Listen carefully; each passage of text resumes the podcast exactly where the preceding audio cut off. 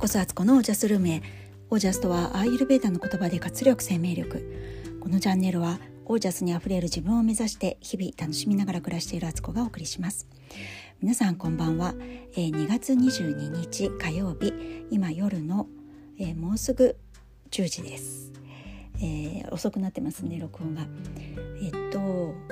今日はね2月22で2022年の2月22だからもう2が揃いまくってますね。えっ、ー、と本当だったらねあの夜中の2時22分とかになんかね夢投げとかやったらよかったのかな。結局午後の2時22分もねあの別のことをしていてそういう、えっと、今日はね夢投げとかやってないんですけどなんかまあねそういうこともすごく私やってた時期あったんですが、うん、今思うのは自分の運命を動かしていくのってなんかそういう何か他の力を力頼みだけじゃなくてやっぱり結局自分の力なんじゃないかなと思っていてあのその自分のパワーが溢れてたら何時何分であろうと何月何日であろうとあとは今日は一粒万倍日でもあったんですよね。そういうこともあと逆にねボイドタイムって言われるねあのそういう時間帯外した方がいいみたいな大きな決断をする時とか何かする時は外した方がいいって言われる日もあるけどなんかね結局それもなんかある意味自分の中の言い訳だったりなんかこう何かに依存する気持ちの表れだななんて思っちゃ生意気にもね 思ったりなんかしてでもそういうの頼ったりするんですけど どっちやねんって感じですけどね。あのー、結局やっぱりそれて自分のバロメーターにそっちを中心に考えて生きていけばいいのかなって。でなんか自分のこうバロメーター上がってればそういうものも打ち破るそういういいこと悪いことあってもその関係なくうまくね行く時は行くだろうし、あのー、例えば避けるべき時間帯とか避けるべき日にちに何かをね大きな決断をするとしてもそれがねうまい具合になんかちょうどそのボイドタイムに重なってなかったとか別に調べたわけじゃないけど重なってなかったとかねなんかそういうことってあるんですよね。で逆にいい日にちにいいことを決断してたとかなんかそれが一番こう理想となる姿だななんて思ったりしたりなんだりしてっていう感じですね。でもあの髪などみもいっぱいやってます私は。はいえー、と今日はね自分の弱み弱さって実は最大の武器かもしれないという話をしようかなと思います。えー、最近ねちょっとよく聞いてる Voicy のラジオ番組があるんですけど周平さんという方のね、えー、1年後の自分を楽にするラジオっていうのがあるんですね。で最初はそれね「借金ラジオ」ってあのいうタイトルだったんですけど途中でねいろいろタイトル何回か変わってるみたいなんですけど、あのー、彼はね若い頃会社員だった時代に、えー、借金が500万まで膨らんででそれは大学の奨学金もあるしあと会社員になってからネットワークビジネスにはまってそこで借金を作ってしまったみたいなんですよ。でも結局ネットワークビジネスもうまくいかずにでサラリーマン生活にもね影響が出てしまって、あのー、朝起きれないとかなんかだんだんそのネットワークビジネスもうまくいかない仕事本業の仕事はサボるえー、それでうつ病っぽくなってしまってで会社を休んであの出社拒否みたいになってしまったと。でなんだかんだあって退職して、えー、実家のね愛媛県のね島に戻るんですよ。でそっからゼロからのスタートで最初はなんか会社員をやりながら実家に暮らしてて、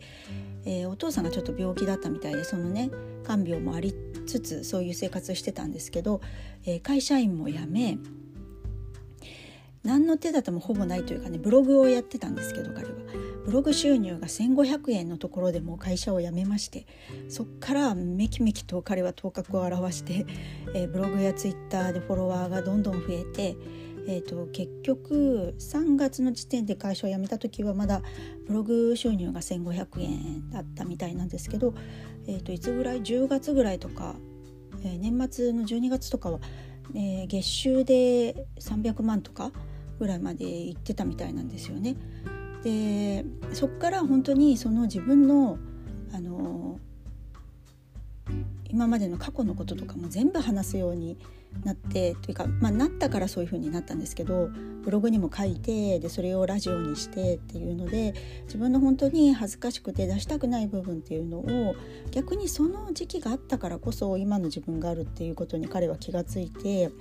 でそれをね赤裸々にこう告白しつつそこからのし上がっていくサクセスストーリーみたいな ラジオなんですけどあの彼がねまた愛すべきキャラクターというか憎めない感じのね男の子であのこっちも聞いててね応援したくなるような感じなんですけどそんなラジオにハマっておりましてねすっごい聞いてるんですよ。でもう叩き上げで彼はやってるから本当いくつもの多分失敗をしつつでブログとかツイッターのねそのウェブメディアでのこうき方ライティングとかねどう見せたらいいのかとかとかアンチが来た時はどう対応したらいいのかとか自分のこうマインドのモチベーションの保ち方とかもねすごいいろいろあの詳しく話しててあのとてもね勉強になるしあの時々ねもうなんか今日全然お昼まで寝寝てたとかなんか飲み会行ってすごい飲んじゃってとかすごい そういうねあのダメな自分もまたねこう可愛くさらけ出してて。それを聞いててねなんかいろんな意味で励まされるなと思ってこうさらになんか夢があるなと思って聞いてるんです。で彼もなんかその前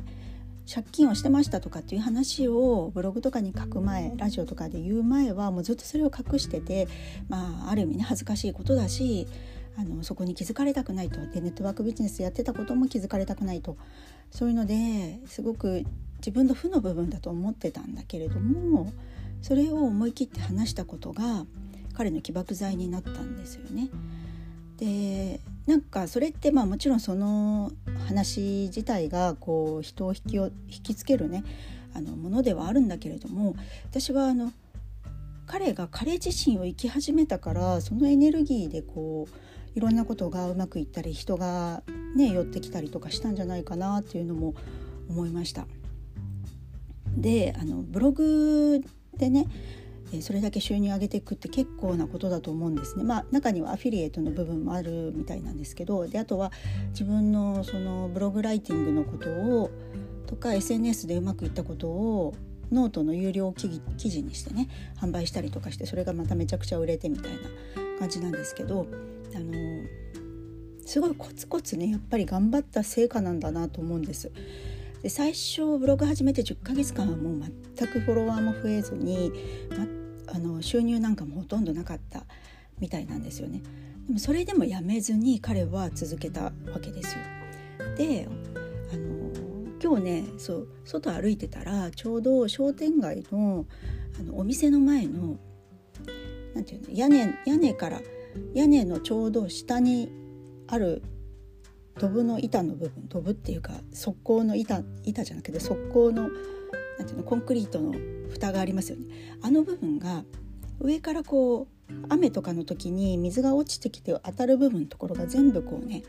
削れてる線のように削れてるようになってるのを見た時にあーなんかブログとかね、まあ、YouTube とかもそうだしこういうラジオとかもそうだけどコツコツやっていってた成果ってこういうことじゃないかなと思ったんですよ。あの水のようなね普通にこう触っただけではねもうふにゃふにゃであの何の手応えもないようなものが同じところにずっと何年も何年も落ち続けることでああいう硬いコンクリートの蓋すらん？蓋？コンクリートの蓋で分かりますか？あれすら削ってしまうっていうねあの本当に石の上にも3年じゃないけどそういうコツコツの結果ってすぐには見えない。1ヶ月ぐらいやってあ全然ダメじゃんっていう風に多くの人はなるんですけど私もそうなんですけどそうなるそうなってもやり続けるとああいうことになるんだなと思ってなんか、うん、ウェブ資産って言われるねそういう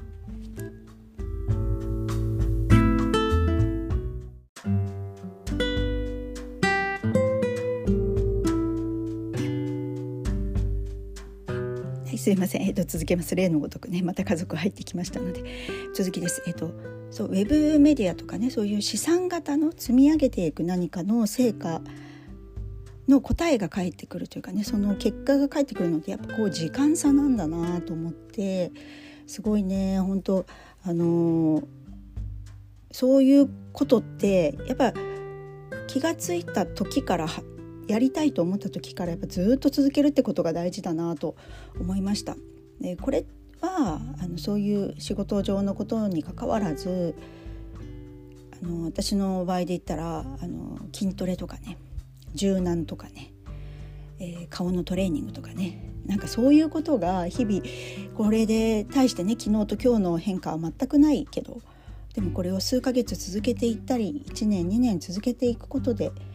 きっと大きな差が生まれる、えーと、そのね周平さんもラジオの中で言ってたんですけど、えー、たった1度の角度の違いだとしてもそれがバーッとこう線が横にバーッと広がっていくと何十メートル何百メートル先にはすごい角度の差ができてるわけなんですよね。その幅の差ができてるはず。そういうことだなと思ってそこを信じてやれるかどうか。それかそうならないかもしれないけどそれでも何度も何度も続けていくっていうあの継続力っていうものの大きさってすごいなっていうふうにあのしみじみねその周平さんのラジオを聞いてると思うわけなんですよ。で彼はね愛媛県の今治市の近くのしまなみ海道の島に住んでるみたいで時々海で録音してたりとかあの海あの島のねあの暮らしの様子とかを喋ってて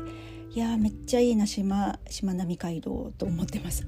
で私昔独身時代に尾道に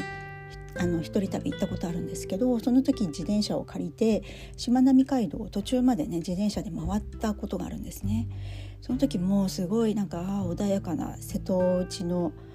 街並みというかあの海海並みって言わないかなっていうような、えっと、言葉が出てこない。そのねとても素敵な景色を見たのを覚えているのでなんかねまたねあっちの方行きたくなりましたね。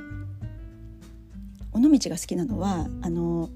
大林信彦監督の作品がめちゃくちゃ好きで特に私あの「二人」っていう映画が大好きなんですですね。でそのもちろんサントラも持ってたしシナリオも持っててその尾道行った時にそこのロケ地をね一人で歩いて回った記憶があります。もうあの映画はねもう昔で言う VHS ですけどビデオのテープが本当に擦り切れるぐらいまでねもう何度も何度も見た映画ですね。あの世界観が好きなんですよね。はい。あの知ってる人がいたら嬉しいですけど。ということで、えー、今日はこの辺で。皆さんの暮らしは自ら光り輝いてオージャスにあふれたものです。オージャス。そうそうインスタライブをやることをね自分の中で決めました、えーと今日のインスタにねインスタとフェイスブックの方に投稿してますので見てください。えーと、2月28日3月1日3月2日と午前11時から12時まで、えーと、1時間を、えーと、3日間やりますので 是非あのよかったらあの見に来てください。はいということでオージャースですね。え継続は力なり。